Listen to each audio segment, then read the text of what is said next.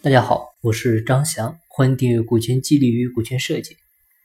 呃，今天开始呢，我们再讲一些关于股权激励、股权设计一些最基础的内容啊。因为就最近大家加我微信提问的问题来看呢，很多都是很基础的，但是呢又容易忽视啊。很多情况下是受大环境影响，那当然了，也有啊这些老板本人不重视的因素在。那今天呢，我们就先来聊一个关于股权最基本的话题，啊，就是股权结构、股权架构为什么需要设计？那针对这个问题呢，我们总结为啊，主要是有四点。第一点呢，就是良好的股权结构，它能够明晰合伙人的责权利。啊，我们一直在讲责权利统一，啊，我们讲亲兄弟都要明算账，所以合伙人之间的分工啊，还有回报。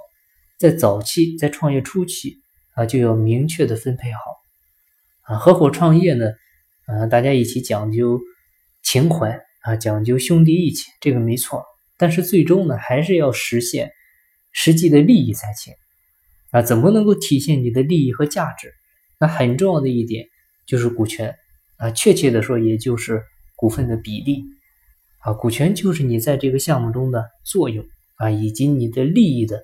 重要体现，那股权的核心权利呢，就是控制权啊，所以你不难发现，为什么马云啊、雷军、刘强东啊，他们都要牢牢的掌握公司的控制权啊，因为这个就是核心利益的体现啊，也因为这样，阿里、小米和京东啊都发展的很好。第二点呢，就是好的股权结构有助于创业公司的稳定发展啊，据统计呢。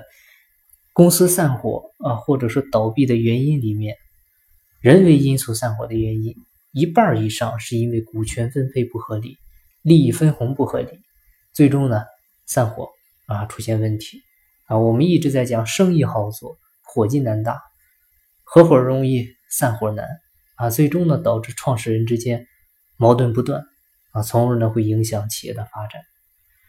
第三点就是股权结构会影响公司的控制权。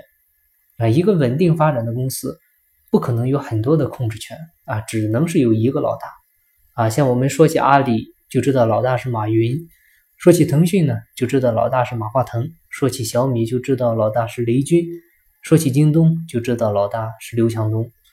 但是你再看一些失败的案例，你比如真功夫啊，他一会儿是蔡达标，一会儿是潘于海啊，各自是独揽大权，方针呢策略都不一样。那这样的话，对企业的发展势必会有很大影响啊！如果他们的股比啊能够形成一个核心的控制权的话，相信之前的那些争议呢，完全可以避免。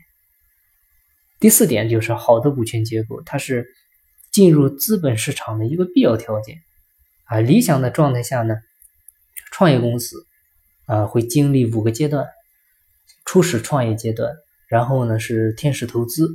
接下来呢，会进行多轮的风险投资啊，通常就是我们说的 A 轮、B 轮，就是在这个阶段。那再往后呢，就是上市前的一个 Pre-IPO 这样的一个融资阶段啊，因为上市前肯定要做资源整合啊、股权调整啊，很多的投资方呢也会在这个阶段进入。那最后呢，就是上市了啊，基本就是这个五个阶段啊。一般情况下是每一个阶段它都需要寻找。新的投资人来进行融资，啊，这必然就会问到啊，你们公司股权架构分配的一个问题啊。如果你的股权架构是五五分的啊，是平分的，是太分散的，这种情况下呢，是不会有资方愿意进来的啊。相信每个创业者的创业项目其实都是有 IPO 这个目标的啊。只要想上市，那资本市场就一定要求你的股权结构要明晰。又合理啊，所以不管从哪方面来说，你都需要做好股权架构的设计啊，不然呢，你的企业就像是啊一个隐藏了恶性肿瘤的躯体，短期内呢可能没什么，一旦发作，就将是致命的打击。所以各位企业的负责人一定要重视好股权架构的设计，防范风险于未然。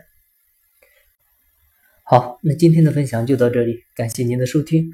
如果你有股权激励、股权设计方面的问题，欢迎加我微信，咱们再深入沟通。